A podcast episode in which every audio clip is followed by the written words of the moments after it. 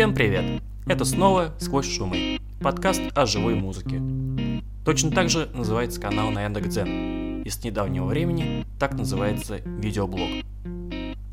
Недавно я ездил в славный город Воронеж и прошелся по местам рок-н-ролльной жизни.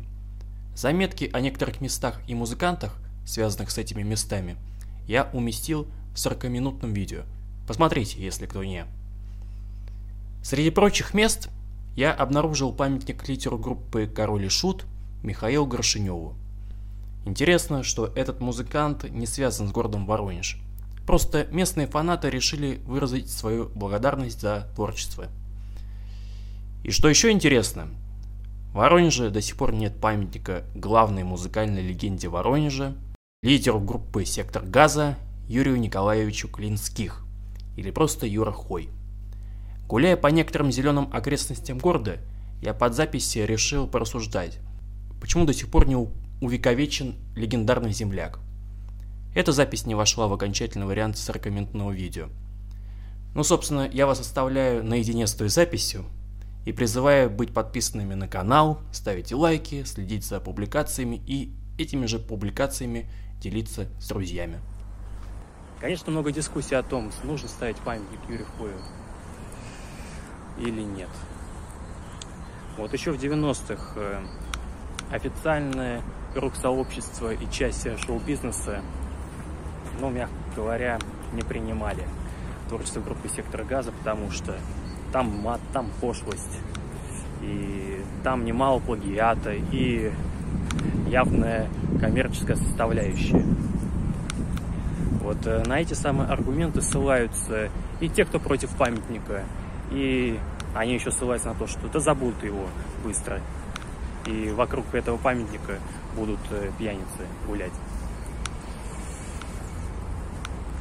Некоторых долгое время и сами власти были против. Потом, конечно, они сменили гнев на милость. Вот, давайте пройдемся. Что касается мата. Мат э, вообще не часто использовал в своих песнях Юрий только для усиления эффекта. Во-вторых, пошлость. Ну, пошлость, э, как по мне, это то, что, да, реально имеет маркировку 18+, и при этом как-то неэстетично, неорганично. У Коя было более-менее органично. И надо понимать, что столько же там темы такие низовые были. Там и военная тематика, как-никак. Там и кризис среднего возраста, э, сказки те же, страшилки, мотивы народные и так далее. А, что касается вот плагиата.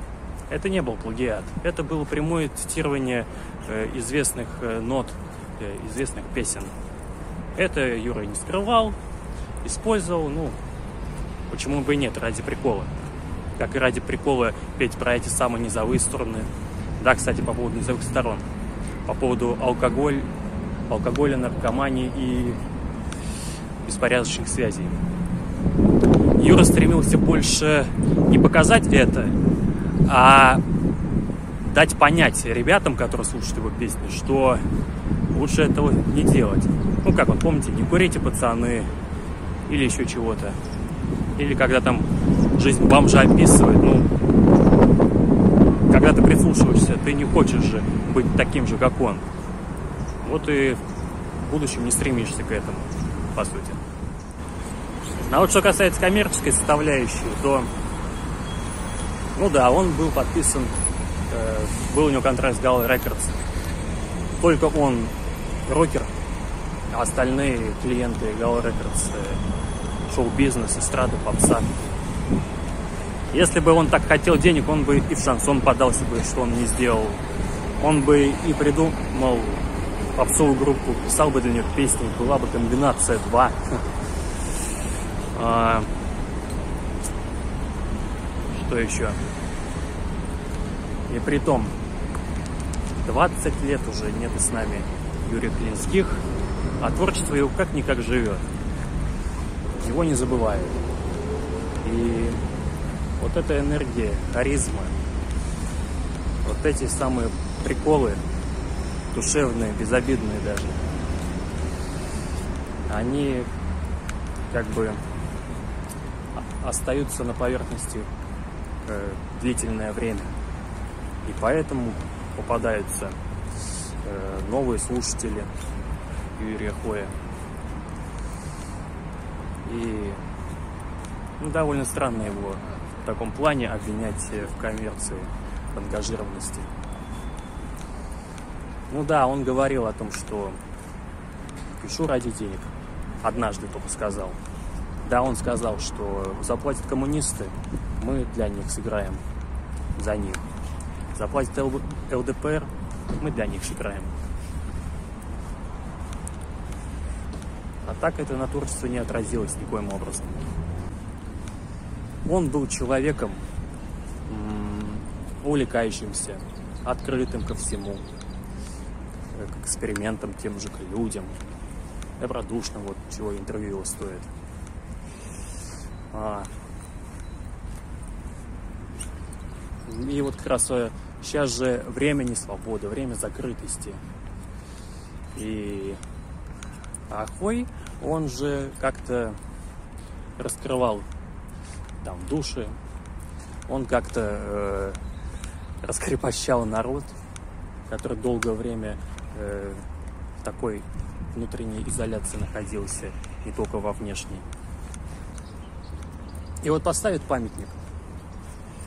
И памятник будет давать понять, что мы живем в свободной стране, что не нужно как-то закрываться. Да и потом, кстати говоря, в Твери все время открыли памятник Михаилу Кругу. Михаилу Кругу. И хотя тоже были против, но ему открыли в скверике э, на проспекте Степана Разина. И к нему ходят, э, там он на лавочке расположился, к нему садятся, фотографируются и так далее. То есть это еще и для туризма очень хорошо, когда, например, приезжают э, в город, там родной город э, Михаила Трубы, Сергея Наговицына, э, Юрия Клинских, чтобы увидеть памятники, чтобы увидеть места,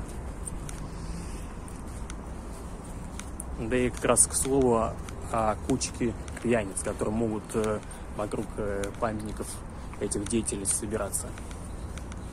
Послушайте, есть немало памятников Виктору Цою, стены его памяти.